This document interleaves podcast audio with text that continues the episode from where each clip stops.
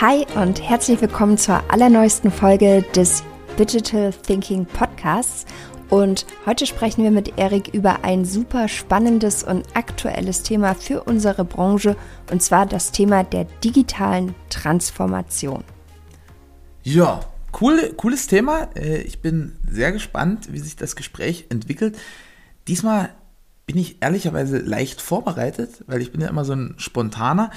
Nur das Thema ist so, so groß und umfangreich und bringt auch so viele Fachwörter mit sich. Da dachte ich, Mensch, hier nehme ich mir mal wirklich ein paar Minuten Zeit, um, um wirklich für unsere Zuhörer äh, da das Beste sozusagen rauszuholen.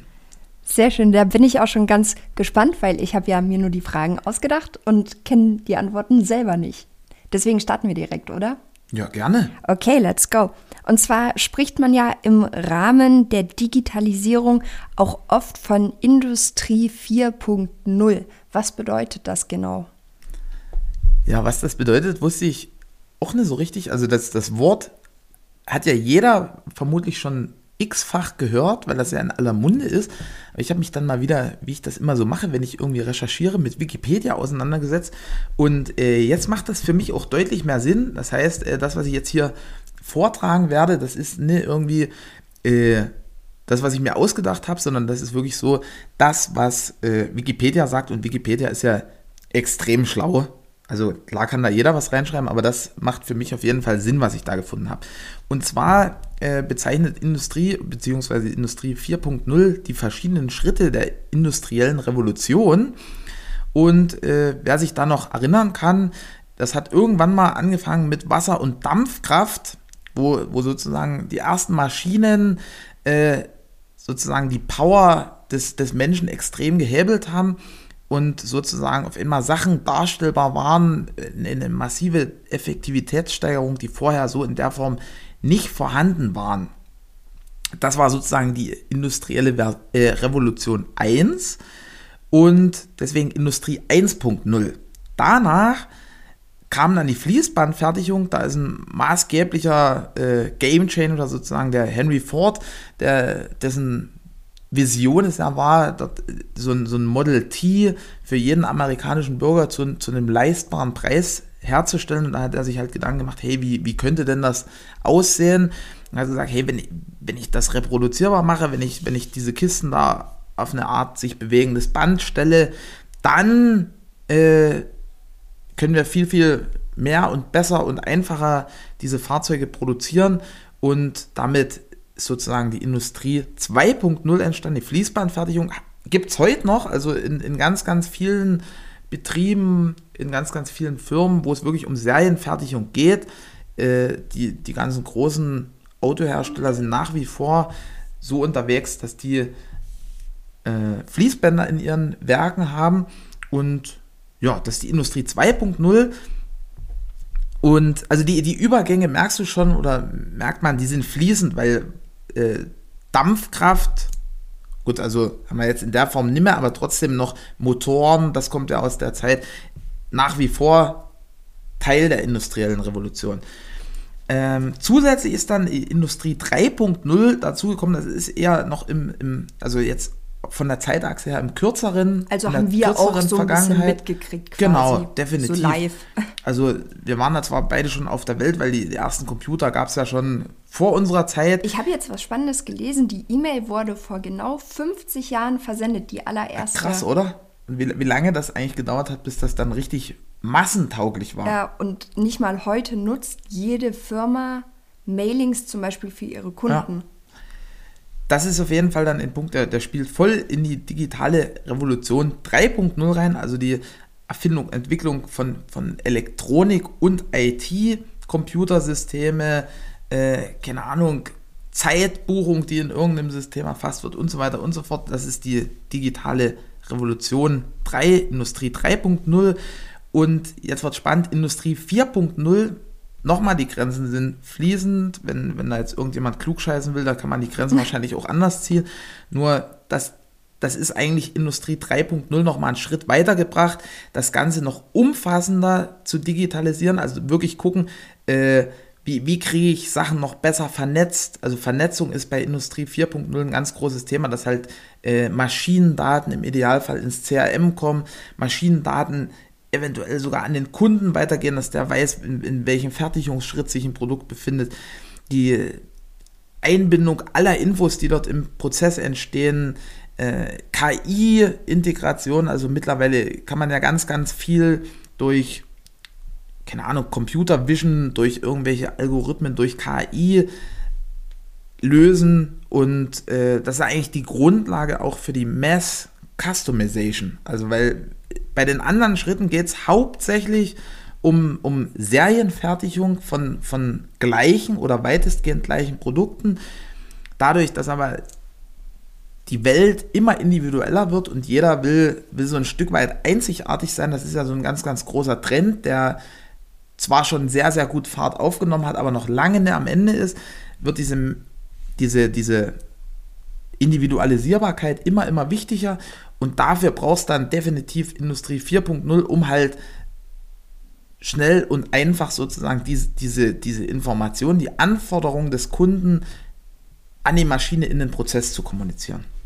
Eigentlich ganz, ganz spannend, weil zum Beispiel dieses Customization-Ding ist ja schon ganz, ganz lange ein Thema. Also einfach nur individuelle Handyhüllen oder so. Früher noch mit den Tastenhandys, wo wir dann so kleine äh, Sticker draufgeklebt haben und so. Das ist ja irgendwie auch Individualisierung und diese Mass Customization bezieht sich ja jetzt wirklich auf ähm, vor allem auch B2B-Bereich eigentlich, wenn ich das richtig verstehe.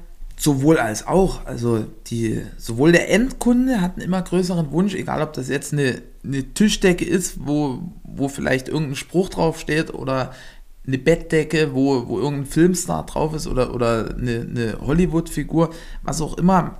Also das, das geht vom Hundertsten ins Tausendste. Türen, Tische, Lampen, Handyhüllen, wie du sagst, Schuhe, also mittlerweile wird, es gibt fast nichts mehr, was nicht individualisiert wird.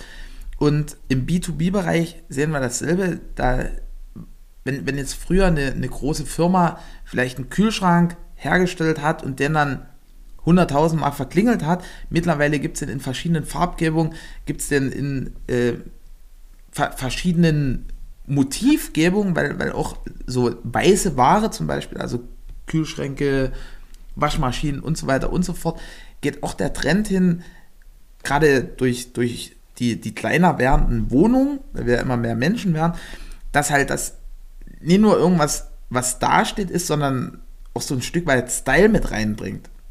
Cool. Also, dass halt das auch ein schickes, schickes Möbelstück sozusagen wird. Das ist spannend so allgemein. Jetzt gehen wir mal in die Druckbranche. Industrie 4.0. Wie nimmst du aktuell die Druckbranche wahr? Also an welchem Punkt stehen wir da aktuell als Branche? Ich glaube, wir stehen da als Branche, je nachdem von wo man guckt, äh, an unterschiedlichen Stellen. Also wenn, wenn ich mir jetzt so einen, so einen klassischen Handwerksbetrieb, vielleicht einen, Dachdeckermeister von um die Ecke angucke, dann sind wir in Sachen Industrie 4.0, glaube ich, schon sehr, sehr weit. Wenn wir das jetzt vergleichen mit mit Google, mit Facebook, mit, mit Firmen, die, die ein stark, ähm, wie nennt man das, digitales Geschäftsmodell haben, dann sind wir da noch ganz, ganz, ganz, ganz sehr am Anfang. Und also das ist jetzt der, der Blick aus der Makroperspektive, also, also wirklich vom gesamtwirtschaftlichen Umfeld. Und selbst in der Druckbranche gibt es da ganz, ganz große Unterschiede. Also ich, ich kenne Kollegen, die, die haben noch wirklich einen papierhaften Auftragszettel, der da durch die Produktion läuft. Ich kenne aber auch Kollegen, die, die haben einige Prozesse schon komplett vollautomatisiert und auch intelligente Prozesse komplett vollautomatisiert. Also das ist wirklich sehr, sehr durchwachsen. Das, das lässt sich jetzt pauschal nicht beantworten. Für uns gesehen würde ich sagen, wir, wir sind da schon im Branchenvergleich recht weit. Mit unserem Ziel hingegen verglichen noch ganz, ganz, ganz am Anfang. Also wir haben eine wirklich fitte IT-Abteilung und wir haben da so viele tolle Projekte noch in der Pipeline, die, die dann Monat für Monat umgesetzt werden, was, was wirklich sehr, sehr spannend wird. Und ich meine, dass egal ob jetzt Industrie 1 bzw. 4.0, das ist ja auch nie endgültig abgeschlossen. Also ich kann ja an allen Punkten nochmal eins draufsetzen. Definitiv. Jetzt hast du mir eigentlich schon eine Frage vorweggenommen und zwar an welchem Punkt TechSip so in deinen Augen steht. Deswegen würde ich da gern gleich weitermachen. Und du hast ja schon angesprochen, wir haben eine sehr fitte ähm, IT-Abteilung. Und ähm, welche Projekte würdest du sagen, wurden bei uns in letzter Zeit umgesetzt, über die du jetzt sprechen kannst, weil manche Sachen sind ja einfach intern? Ähm, die auf dieses Thema Industrie 4.0 und unsere Entwicklung in dieser Industrie 4.0 einzahlen. Hm. Möchte ich nochmal die Brücke schlagen zum vorherigen Punkt. Da war ich noch nicht ganz fertig, beziehungsweise habe ich da noch einen kleinen Nachtrag, weil die Kunst in unserer Branche ist es wirklich, diese, diese Kleinserien, beziehungsweise sogar Einzelstücke, dass man, dass man da so einen Automatisierungsansatz reinbringt. Und da haben wir, wie gesagt, in den, in den letzten Jahren sehr, sehr viel gemacht, um jetzt wieder die Brücke zu uns zu bekommen. Wir haben seit 2005 hier im Haus ein eigenes IT-Team. Damals war das eigene IT-Team ich. äh, das heißt, ich habe mich wirklich ja, durch, durch meinen Hintergrund, äh, ich habe immer schon viel Zeit am Computer verbracht, habe dann relativ schnell Programmieren gelernt und habe dann 2005 mh, die, die Auftragsverwaltung, die, die, also sozusagen ab dem Punkt, wo das Produkt verkauft ist, wo die, wo die Kundenberater das eingetragen haben, wo das dann in unserer Produktion abgewickelt wurde. Das wurde dann seit 2005 über unser erstes TAS geregelt. Also TAS heißt in dem Fall Texip Allround System. Und das ist ein CRM, nur halt.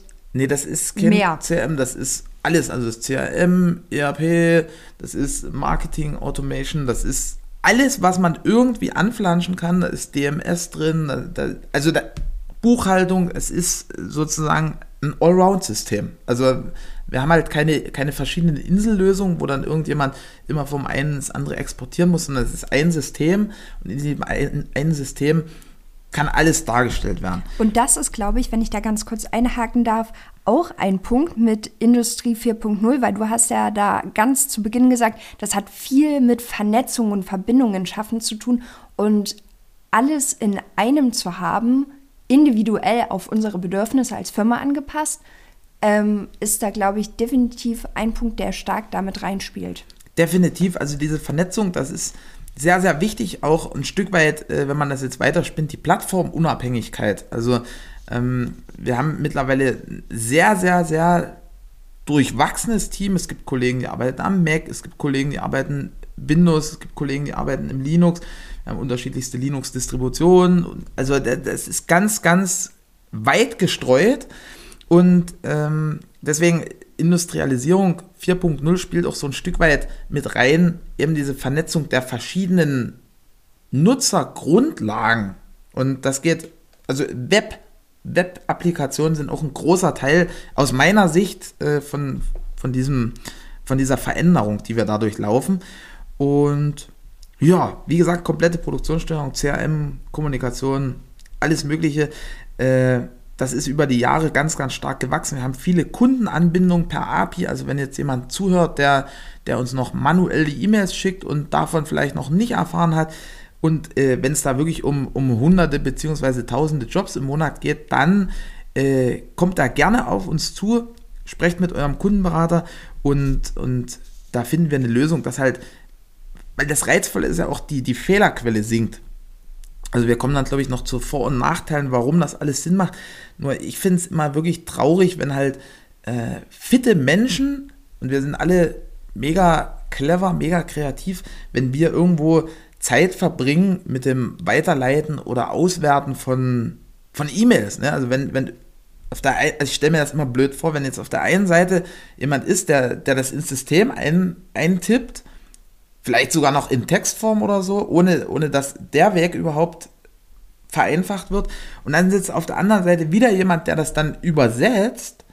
Und jetzt ist eigentlich auf beiden Seiten, das ist nicht Teil der Wertschöpfung. Also ich glaube, bei Industrie 4.0 geht es wirklich darum, dass der Mensch mehr Zeit hat, sich um, um wertschöpfende Teile des Prozesses zu kümmern. Also dass halt so, so verwaltende, erfassende organisierende, dass du einfache Sachen wegfallen können.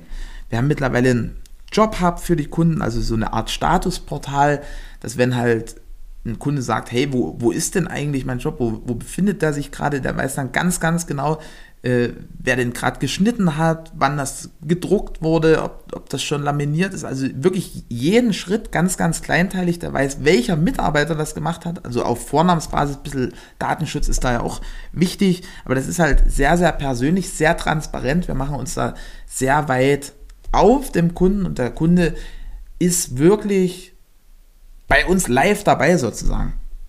Wir haben das Pre-Flight stark automatisiert, was auch ehrlicherweise mittlerweile in vielen Unternehmen ist. Also egal, ob das jetzt einfachere Lösungen sind, dass, dass sich da jemand wie Templates baut und, und das Adobe Acrobat geht da sozusagen eine Schrittfolge durch. Und bei uns ist das etwas umfangreicher, auch wieder auf Kundenbasis, wo jeder Kunde halt so seine eigenen Wünsche hat, die, die halt bei der Datenprüfung beachtet werden müssen, geht das halt wie so eine Art Entscheidungsbaum durch, hochgradig komplex. Also das, das, da sind mittlerweile Monate beziehungsweise eher Jahre reingeflossen in die Entwicklung und man, man kann sich das so vorstellen, Datei kommt rein, hat vorher noch, keine Ahnung, Zählfehler, die die dann im Druck zerschießen würden und es kommt aber geil raus, ohne dass der Kunde überhaupt was davon mitbekommt. Also Früher muss man sich das so vorstellen, gab es dann hin und her oder hat das bei uns jemand wirklich manuell angefasst und dort dran rumgetunt. Mittlerweile ist das halt was, was, was einfach nur noch so mitläuft und der, der Kunde freut sich halt, weil, weil der Prozess schnell ist.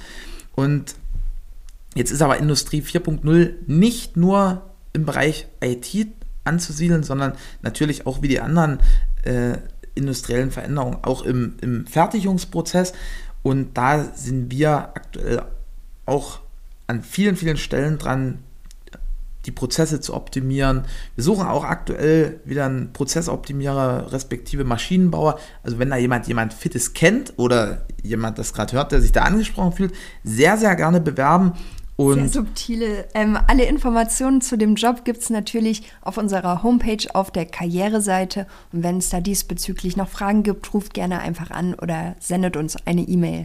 Übrigens, auch ITler, also weil das IT und, und Prozessoptimierung, ich glaube, das, das sind in den nächsten Jahren sowieso die Posten, die immer und wahrscheinlich überall gesucht werden, zumindest so in Unternehmen, die, die wirklich auch in den nächsten Jahren bestehen wollen, die sich da ordentlich positionieren wollen. Und also IT und Prozessoptimierung, wie gesagt, sehr, sehr gerne bewerben. Heißt jetzt nicht, dass wir alle einstellen, weil wir stellen nur die Besten ein, aber Bewerbung gerne rein. Cool, danke dir. Ähm, jetzt waren wir ja schon sehr bei TechSoup und du hast uns einige Sachen verraten, wie das bei uns intern schon umgesetzt wird. Gehen wir nochmal in die Branche. Was sind für dich wichtige Schritte auf dem Weg der Digitalisierung in der Druckbranche? Ja, auch wieder eine große Frage, das, das kann man wahrscheinlich so pauschal nicht beantworten. Also es gibt jetzt nie so eine Checkliste, hey, erster Punkt das, zweiter Punkt das, dritter Punkt das. Das ist wirklich so ein Schritt-für-Schritt-Prozess, der aus meiner Sicht niemals endet. Und was das jetzt für einen Namen hat, ob das jetzt Industrie 1.0 oder 3.0 oder 4.0 oder keine Ahnung, in, in 20, 30 Jahren heißt das dann wahrscheinlich Industrie 8.0 oder hören wir dann einfach auf, solche lustigen Namen zu erfinden.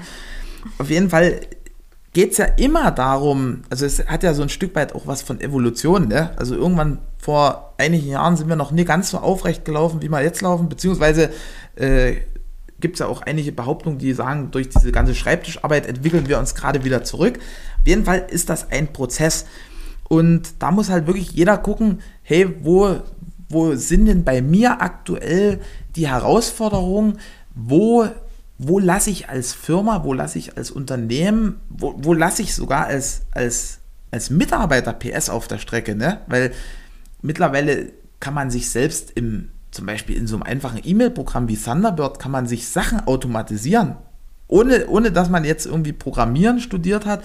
Aber wenn ich halt immer mit Kunde XY zu tun habe und meine Ordnerstruktur so ist, dass ich Kunde XY immer in diesen Ordner mache, weil der mir ganz besonders wichtig ist, dann kann ich mir das ja schon steuern. Also das ist in meiner Sicht, ist das so ein, so ein permanenter Prozess, der vom Kleinen im Großen überall sich wiederfinden darf und auch muss.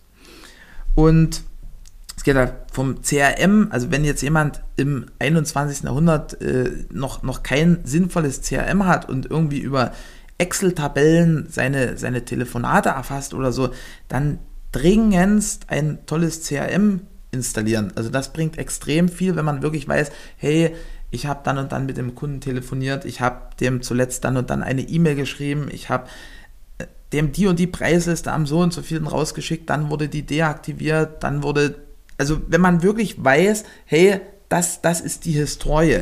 Und wenn das nicht einfach so ist, dass halt der, der Kollege Müller weiß ganz genau Bescheid, wie, was dem Kunden wichtig ist und der, der Kollege, boah, wen nennen wir jetzt, Meier, der, der ruft dann an in der Urlaubsvertretung und und auf einmal ist der Kunde total unzufrieden, weil, weil eigentlich nichts mehr funktioniert. Das kann man halt mit einem, mit einem tollen CRM erledigen. Andere Unternehmen, wie, wie schon angesprochen, wenn, wenn da jetzt noch irgendwo mit einem Zettel durch die Produktion gegangen wird und jeder da seinen, seinen Willi sozusagen drunter setzt, weiß nicht, ob das noch zielführend ist. Also bei uns sind die, die Prozesse so schnell und auch die, die Kunden, also das hat ja die Branche so ein Stück weit an sich, dass es stellenweise vorkommt, keine Ahnung, der, der Job ist schon in der Vorbereitung, die Daten sind okay, auf einmal ruft der Kunde an und sagt, ey, Leute, es sind jetzt nicht mehr drei Stück, sondern acht. So, jetzt, jetzt müsste ich ja eigentlich, wenn ich mit Papier losgehen würde, in die, in die Vorbereitung rennen, das Ding zurückpfeifen, schreddern, neu ausdrucken, neu schreiben oder irgendwie mit Unterschrift signieren, dass sich da was geändert hat, was auch immer. Auf jeden Fall ist es sehr komplex. Bei uns kann man in, eigentlich in jedem Punkt in den, in den Prozess eingreifen. Und das ist, glaube ich, was sehr reizvolles. Und natürlich ist diese Information zeitgleich bei allen auch da. Also Produktionsverwaltung, ERP sollte idealerweise heutzutage sehr, sehr fortschrittlich sein. Das geht auch in die äh, Lagerverwaltung rein. Wir haben mittlerweile ganz, ganz spannende Themen im Bereich Rohstoffe. Da sollte man wirklich wissen, hey, welche Rolle habe ich denn zu welchem Kurs eingekauft? Äh, habe ich jetzt hier bei dem Job Plus oder Minus gemacht? Oder, oder ist das einfach nur noch Geldwechsel? Ne? Also das sollte man wissen und da helfen natürlich moderne Systeme. Bis hin halt zu Kundenportalen, Shoplösungen, API-Anbindung, um halt wirklich dann auch dem Kunden den Mehrwert zu geben, dass halt nicht mehr jeder Job einzeln irgendwie kommuniziert werden muss, sondern dass das gerade, wenn es dann um größere Mengen geht, also ich sage immer so, dass, dass halt jetzt Bestellen nicht zum Krampf wird, ne? Also ich gucke immer so, welche Prozesse mache ich so oft, dass es, dass es mir, also auf gut Deutsch gesagt, auf den Sack geht und dann wird er optimiert oder automatisiert. Das geht bei uns so weit, dass der, der Lohn seit letzten Monat automatisch ist. Also wir haben sowieso alle Daten im System, die werden halt nur sozusagen nochmal schön aufbereitet und mittlerweile ist halt diese Aufbereitung so, dass da eine Datei rauskommt, die vom Steuerbüro wirklich importiert werden kann, egal ob das jetzt Provisionsempfänger sind, Leistungslöhner, Bonussysteme, Stundenlohnsysteme. Es kommt alles wirklich vollautomatisch im Steuerbüro an, vermeidet wieder Fehler und äh, für mich ist es natürlich auch angenehmer, weil unterschwellig hat man bei jedem Prozess, den man so manuell macht, fühlt man so, oh krass, das stört mich. Eigentlich hatte ich überhaupt keine Lust auf gut Deutsch, Kollegen einzustellen, weil wenn, wenn das halt immer gemeldet werden muss, wird es ja immer schwieriger. Deswegen, das ist auch so ein, so ein absolut geiler Hebel zum Skalieren, weil das, weil das so, so Bottlenecks nimmt irgendwie. Und wie gesagt, da sind alle Marktteilnehmer, Marktbegleiter, äh, Wecker und äh, also wie gesagt, das war gerade mein, mein Mobiltelefon, was mich immer jede Stunde daran erinnert, dass ich, dass ich schön achtsam und im Moment bin. Ich denke, das gelingt mir gerade sehr gut. Aber dass halt wirklich jeder an einer unterschiedlichen Stelle und hat unterschiedliche Herausforderungen und da macht es auf jeden Fall Sinn, hinzugucken. Ja, sehr spannend. Ich habe noch eine Frage an dich und zwar, was in deinen Augen die drei größten Chancen der Digitalisierung für unsere Branche sind? Mm. Das haben wir auch noch eine Sache vergessen, warum eigentlich Digitalisierung so wichtig ist? Na, das hast du ja immer schon mitgesagt. Aber warum ist Digitalisierung so wichtig? Na, das ist also ich habe das schwingt immer mit, da hast du völlig recht. Nur der Kern für mich ist da, dass der Mensch Mensch sein kann. Das hört sich jetzt blöd an, aber das, das trifft es eigentlich, weil ich glaube, wir sind alle ganz, ganz wunderbare Wesen. Das soll jetzt auch nicht so in die kitschige Richtung gehen, aber jeder Mensch hat Stärken, die nur er hat.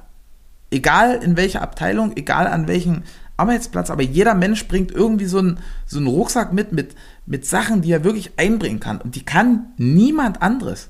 Und das ist das Krasse. Und jetzt gibt es aber ganz, ganz viele Menschen, die haben so diese, diese Talente, die haben so diese unglaublichen Stärken, die machen aber jeden Tag denselben Handlungsablauf. Immer und immer wieder. Und das ist unter Umständen sogar noch ein Handlungsablauf, der jetzt nicht den Stärken entspricht. Und ich glaube, dieses ganze, diese industrielle Revolution im Großen und Ganzen macht eigentlich nichts anderes als dem Menschen den, den Rücken frei, dass, dass wirklich diese Kreativität und diese einzigartigen Fähigkeiten, die jeder hat, nach außen können. Also, dass wir wirklich mehr Zeit haben, mal zu überlegen und, und so diese Sachen nach draußen zu bringen. Super Beispiel, wir könnten jetzt nie diesen Podcast aufnehmen und vielleicht auch ein Stück weit Menschen inspirieren, wenn ich den ganzen Tag irgendwelche wiederkehrenden Prozesse machen würde. Würde nicht funktionieren, hätte ich keine Zeit und hätte auch überhaupt keine Zeit, über sowas nachzudenken oder mir dafür Zeit zu nehmen. Und so ist das eigentlich an jedem Punkt darüber hinaus, und das ist dann eigentlich ein ganz, ganz pragmatischer Punkt, ist auch in aller Munde, wir haben einen Fachkräftemangel, demografisch bedingt. Und das heißt, jeder Unternehmer sollte heutzutage wirklich gut überlegen, ob er seine, seine Mitarbeiter, seine fitten Kräfte irgendwelche Tätigkeiten erledigen lässt, die ein Computer oder eine Maschine viel einfacher, viel besser erledigen kann. Es gibt ja auch nicht nur Burnout, habe ich mal gelesen, sondern auch Boreout. Also eben was ja dasselbe wie Burnout, aber nicht durch Überforderung, sondern durch Unterforderung. Und das würden, glaube ich, die meisten auch gar nicht zugeben, weil das ist jetzt vielleicht sehr allgemein, verallgemeinernd, aber ich glaube, es gibt ja auch noch viele Menschen, die es cool finden, in die Arbeit zu gehen, dann acht Stunden da zu sitzen und dann wieder nach Hause zu gehen. Und ich glaube, das liegt aber auch so ein Stück weit nicht nur gesellschaftlich bedingt, sondern wenn das einfach so langweilige Sachen, so repetitive, naja, ich will nicht sagen sinnlos Sachen, weil die sind ja schon wichtig, sonst würde es ja nicht funktionieren sind. Ähm, aber dass das auch da ein bisschen mit reinspielt. Auf jeden Fall. Also Board ist ich glaube, das wird noch schlimmer als Burnout, weil die, diese, diese Belastung nimmt eigentlich immer weiter ab. Und da ist es wirklich wichtig, dass man die füllt mit, mit Sinnhaftigkeit. Und, äh, Hast du sehr schön gesagt. Ja. Und zu guter Letzt ist auch ein ganz, ganz, ganz wichtiger Punkt. Wir, wir befinden uns in einem globalen Markt mittlerweile. Also es gibt, es gibt Jobs, die werden, die werden eigentlich durch ganz Europa geschickt. Es gibt Jobs, die werden weltweit rumgeschickt. Und da ist natürlich auch wichtig, dass man die zu einem sinnvollen Preis Mehrwerte bieten kann. Und das gelingt natürlich nur, wenn, wenn man einen hohen Automatisierungsgrad hat. Da wiederum nochmal äh, ne, einen Blick über den Tellerrand beziehungsweise hin zu der anderen Frage, wie, wie ich da aktuell die Druckbranche wahrnehme. Also ich sehe es so, dass, dass die Länder mit einem, mit einem hohen Lohngefüge, dort, dort ist dieses ganze Automatisierungsthema viel, viel, viel mehr im Fokus. Und das wird auch für die nächsten Jahre extrem wichtig und, und ein Game Changer sein, weil wir haben in, in den osteuropäischen Ländern, beziehungsweise also generell auch weltweit gesehen, gen Osten haben wir ein Lohngefüge, das geht halt ganz stark nach unten. Dort macht man sich aber aktuell, zumindest in den meisten Firmen, jetzt noch nicht so viel Gedanken über Automatisierung. Da wird das halt durch, durch schiere Manpower kompensiert. Da sind die Prozesse stellenweise, bitte nicht falsch verstehen, nicht bei allen, aber da sind die Prozesse noch nie ganz so zu Ende gedacht. Ja, weil man es sich halt leisten kann, lieber noch zwei Leute mehr genau. einzustellen, anstatt genau. umzudenken. Nur der Punkt ist, die, diese, diese Kreativität, auch wieder meine Sichtweise, ich habe da jetzt keine Studien dazu, aber wer, wer sich jetzt mit, mit Prozessen beschäftigt, wer jetzt Sachen wirklich durchdenkt und gut zu Ende denkt und, und guckt, dass er sein Team wirklich an wertschöpfenden Stellen einsetzt, das ist sehr, sehr schwer aufholbar. Und die Lohnspiralen, gerade in, in den osteuropäischen Ländern, steigt sehr schnell an. Und dann kommen wir irgendwann an den Punkt, wo es vermutlich auf einmal dann günstiger ist, in Deutschland zu produzieren, als ganz, ganz weit in Osteuropa. Wild. Okay. Ähm, kommen wir nochmal zurück zur Frage, die größten Chancen der Digitalisierung. Und das war jetzt auch eigentlich schon fast bei deiner Beantwortung der letzten Frage immer wieder mit rauszuhören und immer wieder mit dabei. Aber trotzdem nochmal ganz kurz, ganz konkret drei große Chancen, die du für unsere Branche darin siehst.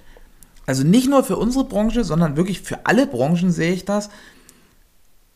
Und zwar Nummer eins ist, die Menschen haben wirklich Zeit für menschliche Aufgaben, für diese Stärken, die sie mitbringen, für Kreativität, für ein Stück weit, also ein Stück weit hat jeder auch so was Künstlerisches. Also, keine Ahnung, so ein Podcast ist künstlerisch. Wenn, wenn jetzt unsere IT-Jungs einen Prozess automatisieren, das ist Kunst. Ne? Weil ich kann, ich kann das auf tausende Weisen machen und es gibt immer nur so, also jeder von den Programmierern hat da so seine Handschrift.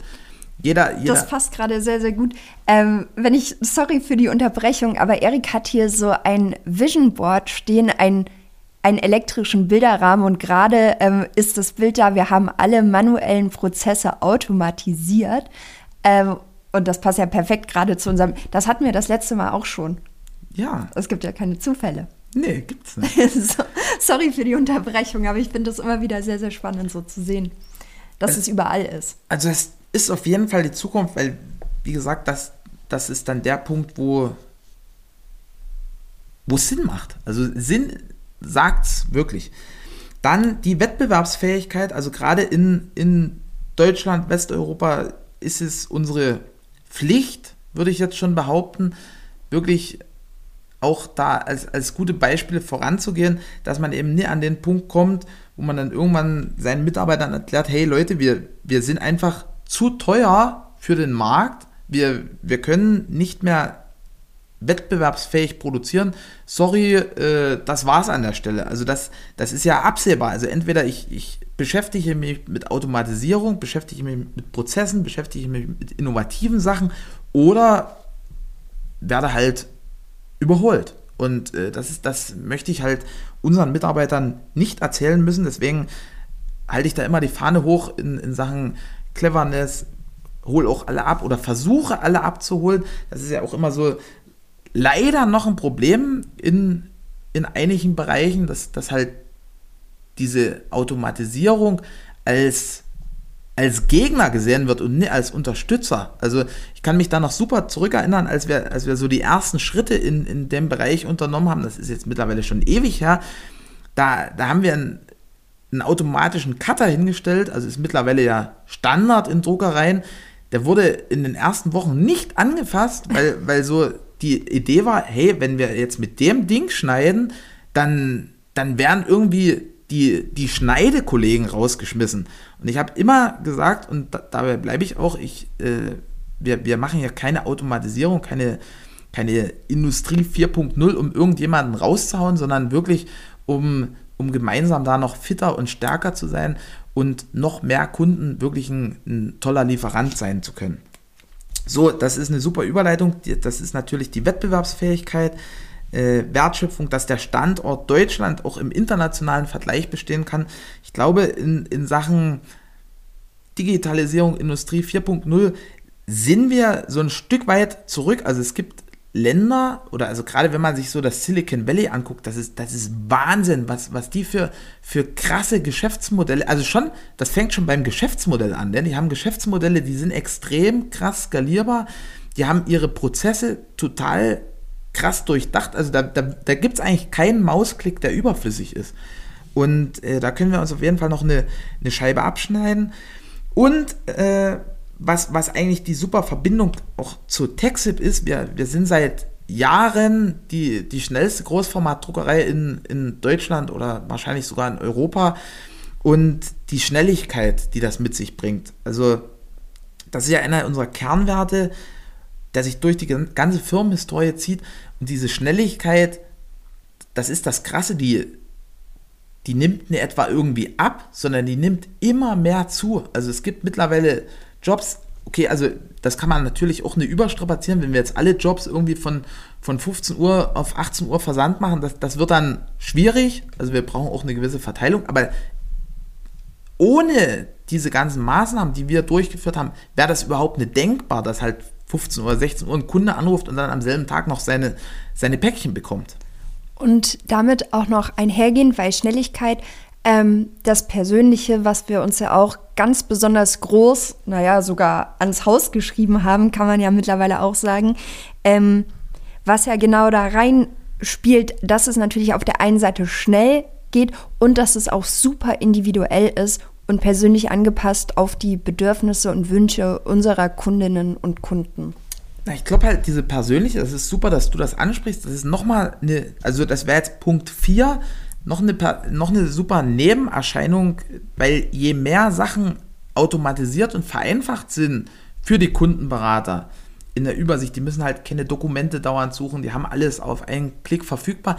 Die ganze Zeit kann ja im Kundengespräch investiert werden. Und das ist der Vorteil. Ne? Also das ist halt nicht so, dass, dass die Zeit, weil wir haben alle nur 24 Stunden am Tag und die Zeit ist halt nie in so überflüssigen Sachen gebunden, sondern die kann in wertschöpfende Tätigkeiten gehen.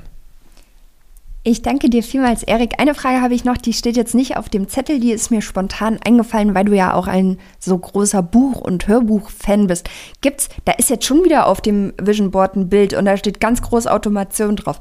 Okay, ähm, gibt es ein Buch, ein Hörbuch, was du unseren Zuhörerinnen und Zuhörern empfehlen kannst, was sich eben mit der Digitalisierung, mit der Industrie 4.0 beschäftigt? Ganz spontan. Ganz spontan würde ich einfach sagen, also alles, was, was es so über die digitalen Geschäfte aus Amerika gibt, also egal ob das jetzt Amazon ist, Google. Du meinst Meta. Ach nee, Alphabet. Alphabet Facebook genau. ist ja jetzt Meta. Mhm. Ja, äh, das, das ist sehr, sehr spannend. Also nur, nur von der Denkweise ne, muss man immer gucken, wie, wie kann man das übertragen. Dann äh, finde ich, find ich die Denkweise von Elon Musk cool also der Tesla, der, der, der macht ja auch, also vieles richtig, gerade in der Fertigung. Also die haben zum Beispiel die, die Karosserien, habe ich jetzt neulich einen Bericht gelesen, die werden halt äh, in einem Stück ge, ge, gegossen. Ich bin jetzt kein Metallspezialist, aber auf jeden Fall ist das, ist das einzigartig. Die anderen Automobilkonzerne, die schweißen da Sachen zusammen, dauert länger und hat mehr sozusagen schadanfällige Stellen. Und also einfach mal so einen Blick über den Tellerrand. Da gibt es viel, was man da finden kann. Darüber hinaus gibt es natürlich auch Bücher zu dem Thema, also egal ob jetzt Marketing, Automatisierung oder, oder, oder im, im Prozess, da muss halt wirklich, wie gesagt, jeder wieder das finden, was zu ihm passt. Und was halt, also wahrscheinlich in, in dem Fall, weil, weil das so schnelllebig und so veränderlich ist, würde ich wirklich empfehlen, gut vernetzt zu sein, Gerade bei LinkedIn zum Beispiel wird da so viel Tolles gepostet. Oder, oder auch bei YouTube gibt es super geile Videos. Was ich mir immer gerne angucke, ist so, so Videos über, über andere Fabriken. Um einfach zu gucken, äh, also stellenweise kann man es natürlich nicht eins zu eins übertragen, aber die, die Inspiration ist ja, glaube ich, immer das Wichtigste. Und was ich jetzt neulich gesehen habe, also auch dieses mutige Denken, also wenn man das irgendwie über, über ein Buch kriegt, feuerfrei, äh, da fällt mir jetzt nur gerade keins ein, aber ich habe jetzt neulich zum Beispiel so ein Video gesehen, eigentlich eine einfache Idee, die habe ich, glaube ich, sogar geschickt. Oder allen unseren Leitern habe ich es geschickt, weil ich finde das auch extrem wichtig, dass man so dieses Innovative immer am, am Brodeln hält und immer so, so den, den Fokus drauf legt. Auf jeden Fall war das wie so eine riesengroße Zentrifuge. Die hat, die hat so ein so ein Flugkörper total krass in, in, in so einem drehenden Gerät beschleunigt und dann mit einer hohen Geschwindigkeit rausgeschossen. Und der Punkt ist, so, ein so eine Rakete verbraucht die meiste Energie, um erstmal so starten. in Bewegung zu kommen, um dieses ja. Momentum aufzubauen. Und die haben sozusagen eine extrem hohe Startenergie schon zugeführt, günstig und effizient. Und dann sozusagen die, die, die Zündung? die Zündung erst ganz, ganz weit oben im Himmel gestartet. Und, und dadurch ist das viel, viel effizienter. Und jetzt wird sogar noch, also SpaceX war ja nochmal eine Revolution im, im Bereich Raketen in die Welt schicken, weil, weil die ja die Raketen wiederverwenden. Und dort ist jetzt noch krasser, weil die, weil die einfach so, so Mini-Raketen bauen, die, die viel, viel weniger Treibstoff verbrauchen. Und also, wo eigentlich so aus einer Innovation noch eine Innovation wird, wo man erst schon denkt bei, hey, die landen Raketen, das ist ja krass, wieso denkt da keiner dran? Und jetzt so an, an diese Schleuder sozusagen, wo man auch so denkt, hey, krass, jedes, jedes Kind schießt Steine so. Ja. Und, und, und Dass die da bisher noch nicht drauf Ja. gekommen sind, aber so krass, weil manchmal ist die größte Innovation schon da, aber halt versteckt. Du Genau. musst nur noch, wie du vorhin schon so schön gesagt hast, einfach von einem System auf ein anderes übertragen werden. Und ich suche auf jeden Fall nochmal das Video raus und ähm, verlinke euch das unten in den Show Notes, weil Erik hat hier super das gerade mit der Hand gezeigt, wie sich das bewegt und so. Ja, das sieht man im Podcast Aber das sieht man ja beim Podcast leider nicht. Deswegen verlinken wir euch auf jeden Fall nochmal das Video. cool. Sehr schön. Erik, ich danke dir vielmals, ähm, dass wir heute zu diesem super interessanten Thema sprechen konnten. Ähm, vielen Dank an euch alle fürs Zuhören. Wenn ihr Fragen habt, wenn ihr Impulse habt, dann schreibt uns sehr, sehr gerne. Ähm, ich verlinke einfach alle Kanäle, die, haben, die wir unten haben. Vernetzt euch auch gerne mit uns bei Instagram, bei LinkedIn und ähm, dann hören wir uns bald wieder zur nächsten Folge. Ich habe noch einen Wunsch an alle Zuhörer, wenn jetzt jemand sagt, ey, die haben so geil über Innovation gesprochen, aber die haben ja das völlig vergessen. Schreibt uns bitte eine, eine Nachricht. Also Ja.